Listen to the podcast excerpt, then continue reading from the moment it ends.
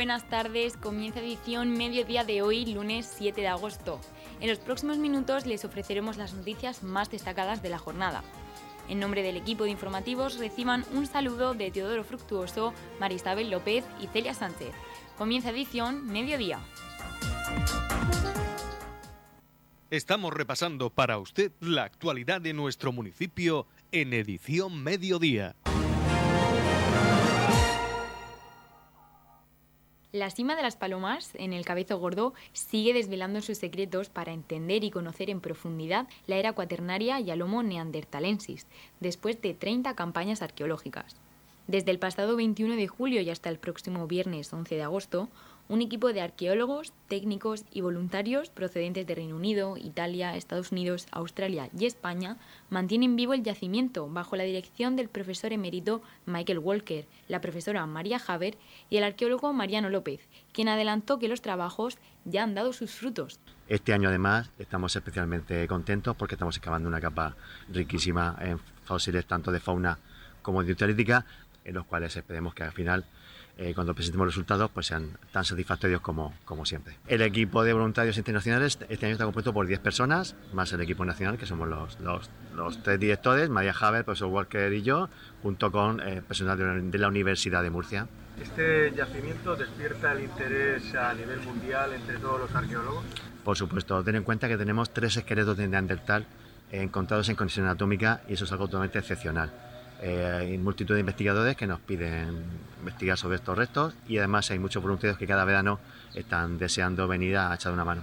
Estás excavando la cima de las palomas, estás en 5 metros y comentas que este año esta jornada de excavación es muy importante por la cantidad de sedimentos que estáis encontrando. Efectivamente, hemos profundizado ya unos 5 metros por debajo del lugar de donde empezamos y en la capa que estamos actualmente nos encontramos en un emplazamiento donde los neandertales eh, ocuparon concretamente esa superficie, estuvieron viviendo allí, eh, fabricaban las herramientas con las que cortaban la carne, se fabricaban los vestidos, cocinaban sus alimentos y resto, todo el resto de esta actividad es lo que estamos encontrando este año. ¿Y lo que habéis encontrado, qué es lo que más te ha llamado la atención? Sobre todo la abundancia de herramientas de piedra, tanto de siles como de cuarzo y cuarcita. Eh, sobre todo para el siles. El siles, los neandertales tenían que desplazarse eh, pues más de 30 kilómetros en busca de esta materia prima, eh, pero lo hacían sin ningún problema y estamos encontrando pues una cantidad ingente de herramientas de este tipo. El arqueólogo Mariano López ya comentaba en la jornada de puertas abiertas, celebrada el domingo 30 de julio, el interés que despiertan los avances y descubrimientos de la nueva campaña de excavaciones de la Escuela de Campo Cima de las Palomas del Cabezo Gordo de la prehistoria y paleontropología del Cuaternario de la región de Murcia. Hallazgos que serán presentados este martes, día 8, en la cueva Pie del Gigante. El Cabezo Gordo es un paisaje protegido, con gran interés biótico, paisajístico, paleontológico y cultural el alcalde de Torre Pacheco, Pedro Ángel Roca, compartió estos días un desayuno de trabajo con los arqueólogos, técnicos y voluntarios, que se encuentran realizando un gran trabajo y que están viviendo una oportunidad única, un encuentro internacional en la búsqueda de las raíces del hombre de Neandertal, según indican fuentes del ayuntamiento. Edición Mediodía. Servicios informativos. La comunidad destina 13,8 millones de euros para que ayuntamientos y asociaciones sin ánimo de lucro formen y empleen a 550 parados. La Consejería de Educación, Formación Profesional y Empleo, a través del Servicio Regional de Empleo y Formación, el SEF, ha convocado ayudas por valor de 13,8 millones de euros para que ayuntamientos de la región y asociaciones sin ánimo de lucro mejoren las oportunidades laborales de unas 550 personas desempleadas, alternando la formación con el trabajo remunerado. El objetivo de estas ayudas es desarrollar proyectos durante un máximo de un año de duración, destinados a mejorar las posibilidades de inserción laboral de personas desempleadas con dificultades de acceso al mercado laboral. Los proyectos les ofrecen formación teórica y una oportunidad laboral, realizando obras o servicios de utilidad pública o social. Los ayuntamientos y entidades sin ánimo de lucro interesadas tienen de plazo del 1 al 22 de septiembre para presentar las solicitudes, que se cumplimentarán por sede electrónica de la CARM. Las personas desempleadas seleccionadas para participar en estos programas se contratan una vez finalizada la parte teórica del programa, de tres meses de duración, para completar así la parte eminentemente práctica del mismo. Reciben un sueldo que oscila entre el 75 y el 100% del salario mínimo interprofesional. Noticias, edición mediodía.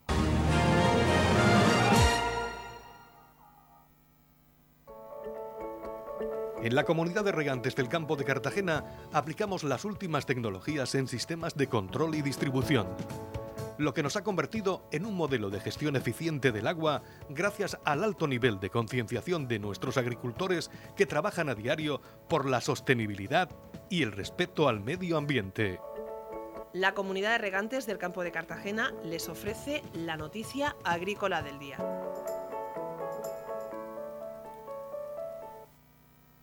Investigadores de la Escuela de Ingeniería Industrial de la Universidad Politécnica de Cartagena han desarrollado un software 4.0 que, a través de Big Data, avisa a los agricultores para poder ahorrar agua en los cultivos. El software utiliza e interpreta datos de múltiples sensores y permite tomar decisiones para optimizar el consumo. La plataforma automatiza la descarga de los datos de más de 130 sensores instalados en la finca experimental La Majada, de cultivo de granado y del grupo Paloma, en Mazarrón. Este software procesa la información, la analiza y da información sobre el estado de la planta, por ejemplo, si la planta está estresada o necesita agua.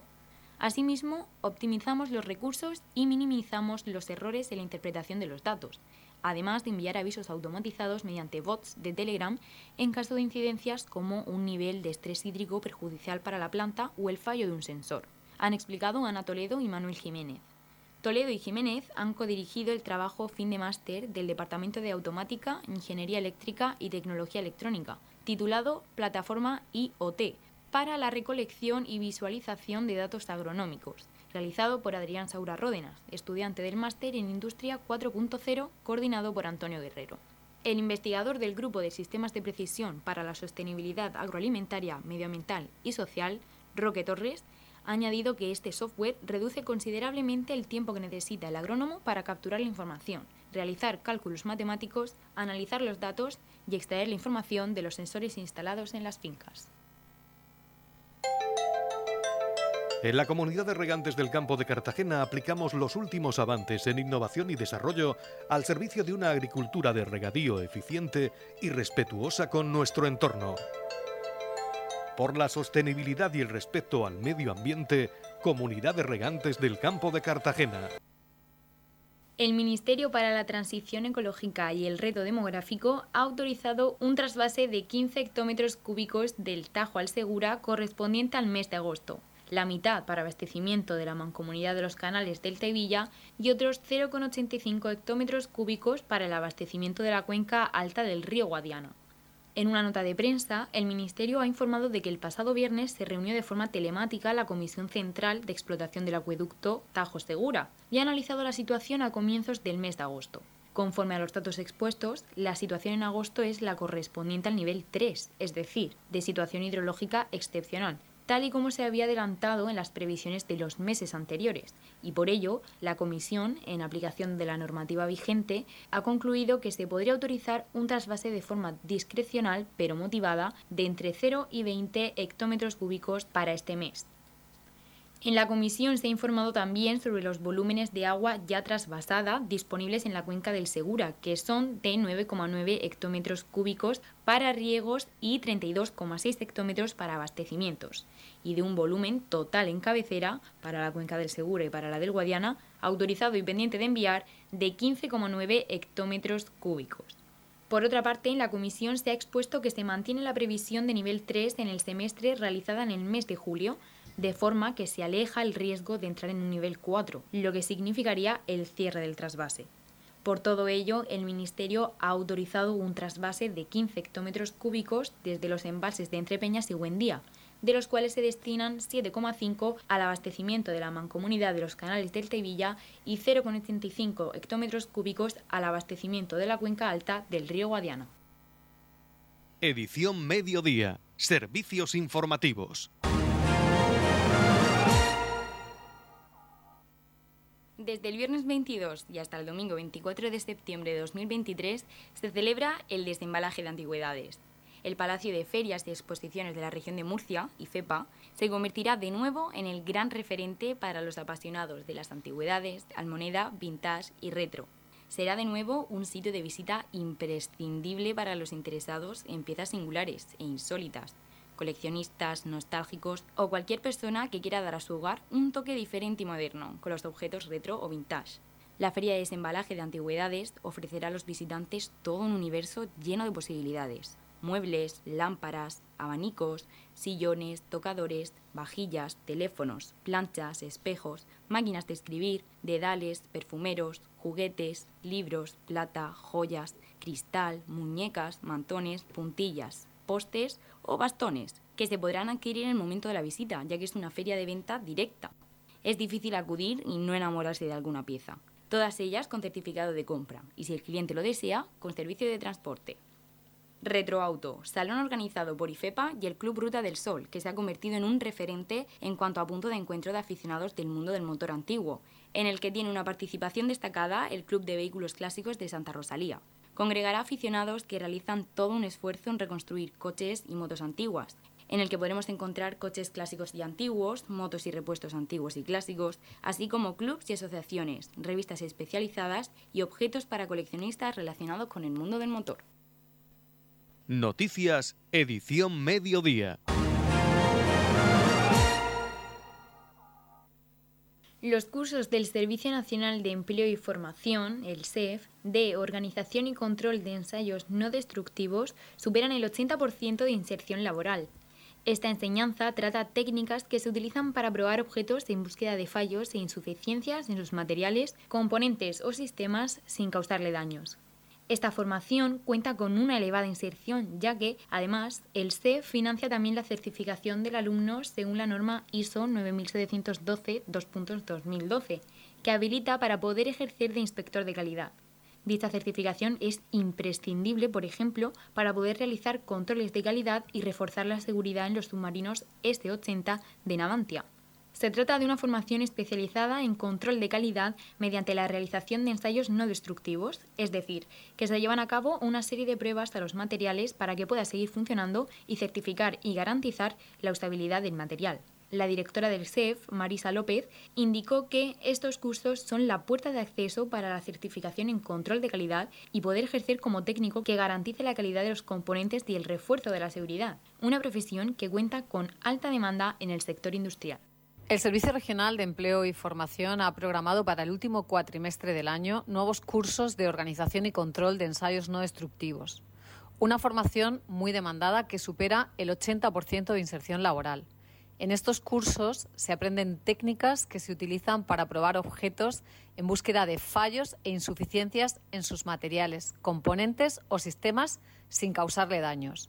Esta formación certifica también al alumno para poder ejercer de inspector de calidad, una profesión que cuenta con alta demanda en el sector industrial, imprescindible, por ejemplo, para poder realizar controles de calidad y reforzar la seguridad en los submarinos S-80 de Navantia. Para el último cuatrimestre del año hay programados tres cursos, con más de 100 horas de formación y alrededor de 50 plazas, que se llevarán a cabo en el Centro Nacional de Referencia de Química en Cartagena. Noticias, edición mediodía. La Concejalía de Comercio del Ayuntamiento de Torre Pacheco, en colaboración con COEC Torre Pacheco, organiza la campaña comercial La Vuelta al Cole tiene premio, con premios de 1.500 y 200 euros. La promoción se realiza a través de la plataforma empresarial Contigo Siempre y participarán en la misma todos aquellos consumidores que utilicen la tarjeta de premios de la plataforma, desde el 1 de agosto hasta el 16 de septiembre de 2023. El sorteo se realizará el lunes 18 de septiembre de 2023 a las 12 y media en directo, mediante plataforma de sorteos online a través del Facebook de Radio de Torre Pacheco. En el sorteo entrarán todas aquellas tarjetas que hayan realizado compras superiores a 10 euros en cualquiera de los establecimientos adheridos a la plataforma Contigo Siempre. Cuantas más veces se ha utilizado la tarjeta, más posibilidades se generan para ganar uno de los premios de la campaña. Si aún no tienes tu tarjeta Contigo Siempre, pídela en tu comercio local. La vuelta al cole tiene premio. La Concejalía de Comercio del Ayuntamiento de Torre Pacheco, en colaboración con COE Torre Pacheco, organiza la campaña comercial La Vuelta al Cole tiene premio, con premios de 1.000 euros, 500 euros y 200 euros, por compras realizadas en el comercio local hasta el 16 de septiembre de 2023. La promoción se realiza a través de la plataforma empresarial Contigo Siempre y participarán en la misma todos aquellos consumidores que utilicen la tarjeta de premios de la plataforma. Si aún no tienes tu tarjeta Contigo Siempre, pídela en tu comercio local. La campaña está financiada por el Ayuntamiento de Torre Pacheco y dirigida al sector del comercio minorista local adherido al programa Contigo Siempre.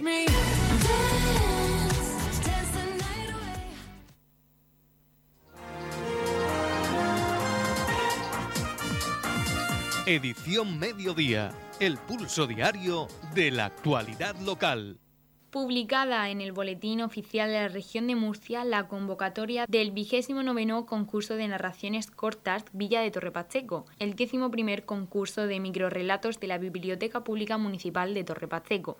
Podrán participar en el concurso de narraciones cortas Villa de Torrepacheco y en el concurso de microrelatos de la Biblioteca Pública Municipal las personas mayores de 18 años de cualquier nacionalidad residentes en España que lo deseen, excepto aquellos ganadores de ediciones anteriores, siempre que las obras que presente se ajusten al concepto comúnmente aceptado de relato, cuento o narración breve.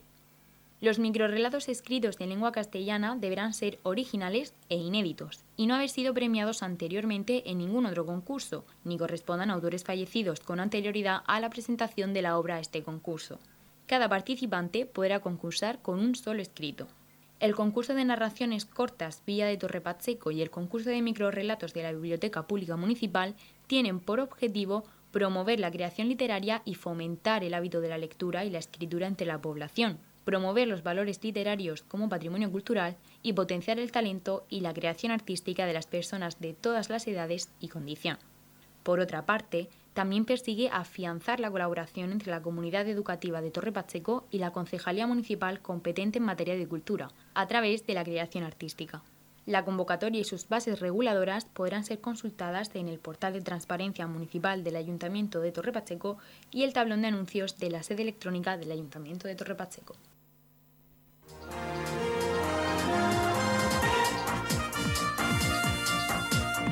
Edición Mediodía Noticias. El Ayuntamiento de Torrepacheco ha iniciado el expediente administrativo para conceder el título de hijo predilecto de Torrepacheco al jugador de tenis paralímpico don Enrique Siscar Meseguer. Por este motivo, el instructor de este expediente, el concejal delegado de Festejos, Deportes y Nuevas Tecnologías, Pedro José Baró Jiménez, invita a la ciudadanía a adherirse a esta distinción. Baró recordó que las adhesiones a este expediente se pueden enviar a la dirección de correo electrónico archivo.municipal@torrepacheco.es antes del 15 de agosto. Igualmente, las personas que así lo deseen pueden adherirse a este reconocimiento plasmando su firma en las hojas de recogida de firmas ubicadas en la alcaldía del Ayuntamiento de Torre Pacheco. Muy buenas al municipio de Torre Pacheco. Soy Pedro Baró, concejal de deportes e instructor del nombramiento como hijo predilecto de la Villa de Torre Pacheco al tenista paralímpico Quique Siscar. Os invito a que todos los ciudadanos que quieran adherirse a dicho reconocimiento puedan hacerlo a través de la web del Ayuntamiento de Torre Pacheco y también al correo archivo.municipal.torrepacheco.es. Creemos que es una buena oportunidad para reconocer los logros de un tenista que ha superado las consecuencias de un grave accidente y que lleva con honor el nombre de Torre Pacheco por cada campeonato que disputa. Sabéis que tanto a nivel nacional como a nivel internacional eh, en los últimos años está obteniendo unos logros muy importantes. Por lo tanto, se está convirtiendo en uno de nuestros mejores embajadores. Y Quique es un campeón y una referencia para nuestros deportistas. Va de logro en logro. Ha disputado también las, Olimpiadas, que no nos podemos olvidar. Por supuesto, creemos que se merece este reconocimiento de hijo predilecto. Y recuerdo que todas las asociaciones que habéis recibido por parte de Participación Ciudadana mail para adherirse tenéis tiempo hasta el 15 de agosto. Vuelvo a recordar el mail Cualquier ciudadano puede adherirse al archivo.municipal.torrepacheco.es. Muchísimas gracias a todos. Edición Mediodía. Servicios informativos.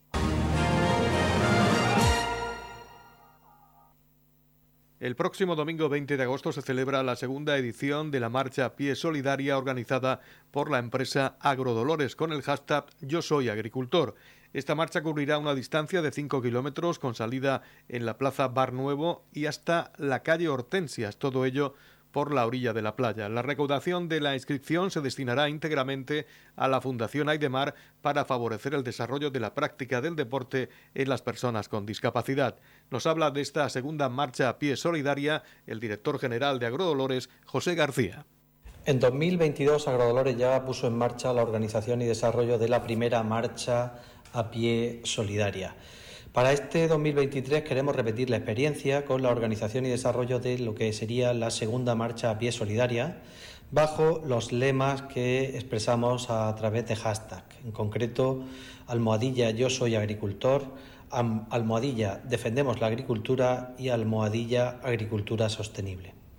Concretamente, la segunda marcha a pie solidaria tendrá lugar el domingo 20 de agosto de 2023 a las 9 de la mañana. El recorrido de la marcha eh, será el determinado con salida en Plaza de Barnuevo, en Santiago de la Ribera, y llegará hasta la calle Hortensias, que coincide con el final del término municipal de San Javier. Todo ello eh, por la orilla de la playa, eh, con ida y vuelta por el mismo trayecto. La extensión será de unos 5 kilómetros aproximadamente y la prueba para nada tiene carácter competitivo, sino solamente de movilización social y visibilidad, por lo que podrán participar familias completas que así lo deseen. La organización de este evento tiene como principales objetivos el valorizar la profesión de agricultor, dar visibilidad a la agricultura, sobre todo desde el punto de vista de su compatibilización con el sector turístico, de ahí el organizarla en pleno verano y en el entorno de la Plaza de Barnuevo, en Santiago de la Ribera, dar visibilidad también a las empresas del sector agrícola como empresas tractoras en todos los ámbitos, económico, medioambiental, pero también en el ámbito social, y por último, pues trasladar la imagen de Agrodolores como empresa socialmente responsable, a través de la colaboración desinteresada con la Fundación Aidemar, de tal manera que el 100% de la recaudación irá destinada a difundir la práctica del deporte en las personas con discapacidad.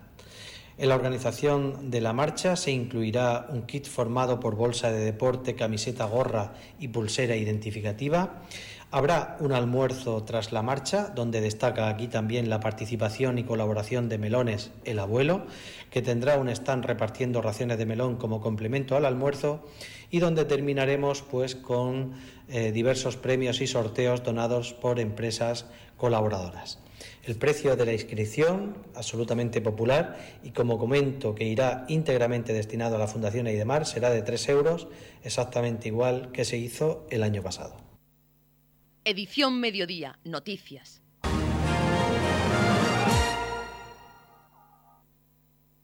La sala de prensa del Ayuntamiento de Torre Pacheco acogía la presentación del segundo torneo Cabezo Gordo que se disputará en el municipal Los Cipreses de Balsicas el próximo sábado 12 de agosto a las 7 de la tarde. Asistían a esta presentación el alcalde de Torre Pacheco, Pedro Ángel Roca, el concejal de Deportes, Pedro Baró, Sibori por parte del Fútbol Club Cartagena y Miguel Ángel San Martín, presidente del Balsicas Atlético. Tomaba la palabra en primer lugar el concejal de Deportes, Pedro Baró, quien deseaba un buen comienzo de temporada en tercera división al Balsicas Atlético, al tiempo que invitaba a los aficionados a asistir a este segundo trofeo Cabezo Gordo. Bueno, estamos en la sala de prensa del Ayuntamiento de Torre Pacheco para presentar el partido que van a disputar nuestro Balsicas contra el Cartagena B, primer partido en Balsicas, donde el equipo de tercera división esperemos que haga un buen comienzo de temporada y este trofeo es el trofeo Cabezo Gordo, que es la segunda edición, y esperemos que, que la gente acuda y invitamos a todos a que, a que disfrutéis de, de nuestro Balsicas. Miguel Ángel San Martín, presidente del Balsicas Atlético, comentaba que afrontan este trofeo Cabezo Gordo con el equipo militando en tercera división después de 20 años. Pues nada, pues este año tenemos el segundo trofeo Cabezo Gordo, que también es la primera vez que está el equipo en tercera división, después de 20 años. Entonces tenemos mucha ilusión también de volver a, jugar los cipreses desde febrero que llevamos sin jugar. También comentaba San Martín que con la disputa de este trofeo quieren presentar a la afición el proyecto que tienen para esta nueva temporada. Pero sí, es un acercamiento a presentar el equipo y también para para que vea la gente el proyecto que estamos haciendo. Y la verdad que sí es muy importante porque, ya te digo, hacía 20 años que no estábamos en tercera división, es una, una categoría ya muy exigente y a ver cómo se nos da la temporada. El presidente del Balsicas Atlético también valoraba el gran apoyo de la afición hacia el equipo. Sí, la verdad que sí, la afición no nos podemos quejar de ellos. Va a ser pueblecito pequeño que somos, nos apoya bastante y nos roba bastante. San Martín agradecía al Fútbol Club Cartagena su participación en este segundo torneo Cabezo Gordo y destacaba que el Cartagena es uno de los equipos más importantes de la región. Esto es un paso muy importante. Al final viene un equipo de superior categoría, un equipo como el Cartagena, de lo más grande que tenemos aquí en la región de Murcia. Y la verdad con muchas ganas y cada año intenta mejorar y superar.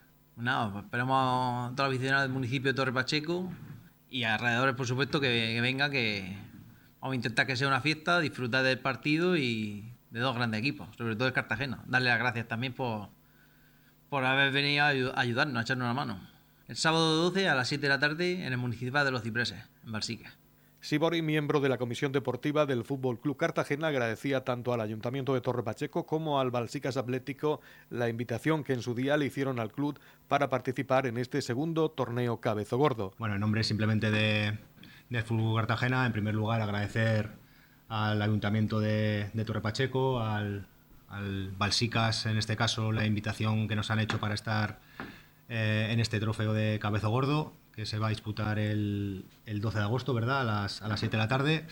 Y bueno, nosotros estamos encantados aquí, desde que el primer momento que, la directiva del Básicas eh, nos llamó para, para, para, ofrecernos la posibilidad de, de jugar este, este, trofeo, pues no lo dudamos. Eh, vamos a, a, traer aquí a nuestro equipo filial. Eh, esperemos que que haya un buen ambiente en, en, el campo, que es lo que todos queremos, y sobre todo que, en estas alturas de pretemporada, pues que si preguntamos a los entrenadores, lo, más importante seguro que nos van a decir es que no haya lesionados. ¿no? Eh, ojalá, ojalá, como digo, se, se, vea un buen ambiente en el campo de aquí de, de Balsicas y bueno, animo a toda la gente de, de aquí que vaya a, al, al, partido para que se vea un, un, bonito espectáculo. Sibori también nos habló de cómo está desarrollándose la pretemporada por parte del Fútbol Club Cartagena.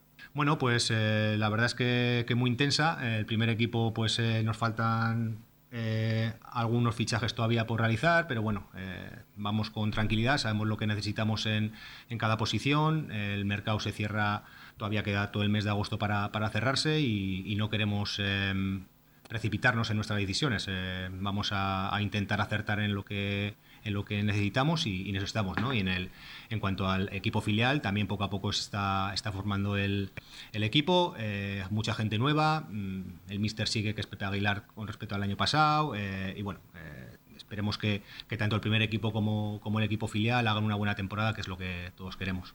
Por último, el alcalde de Torre Pacheco, Pedro Ángel Roca, agradecía la presencia de los dos equipos en la disputa de este trofeo Cabezo Gordo que eh, se llevará a cabo el próximo 12 de agosto en el municipal Los Cipreses de Balsicas. El alcalde de Torre Pacheco también le deseaba muchos éxitos al Balsicas Atlético en su nueva andadura en tercera división después de 20 años. Eh, en principio darle las gracias tanto al Balsicas Atlético como al Fútbol Club eh, Cartagena ¿no? por estar aquí en esta presentación en el Ayuntamiento de Torre Pacheco del segundo trofeo Cabezo Gordo. ¿no?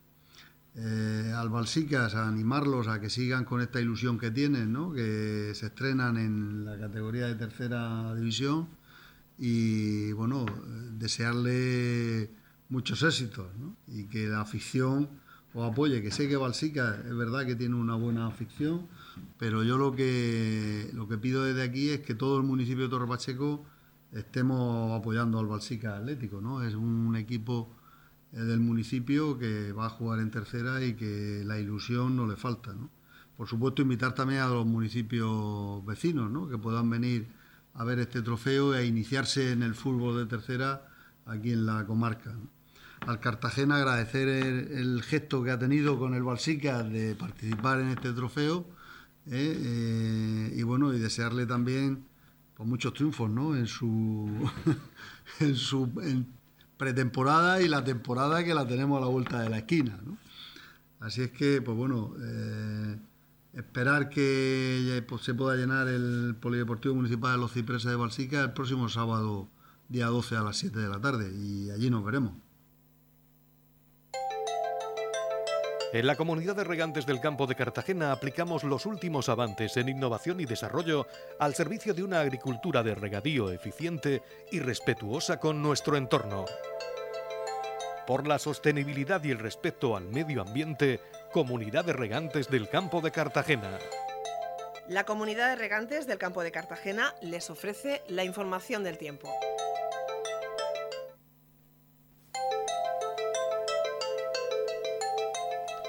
A continuación conoceremos la información meteorológica para hoy lunes 7 de agosto en la región de Murcia.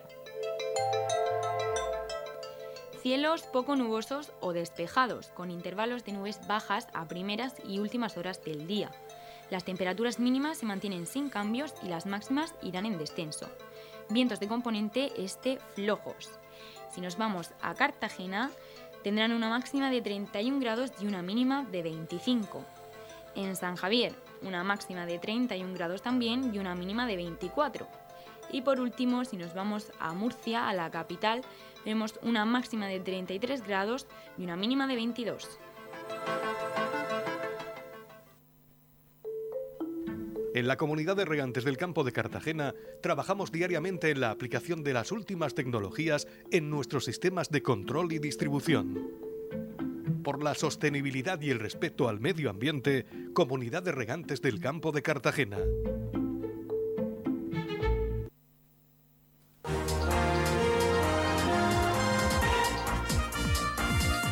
Hasta aquí lo más destacado de la información local. Recordarles que durante el mes de agosto no contaremos con edición de tarde del informativo, pero recuerden que edición mediodía pueden volverlo a escuchar en los podcasts de esta emisora que pueden encontrar en el Facebook de Radio Torre Pacheco y también a través de nuestra web radiotorrepacheco.es, donde encontrarán información actualizada. Les deseamos que pasen una muy buena tarde.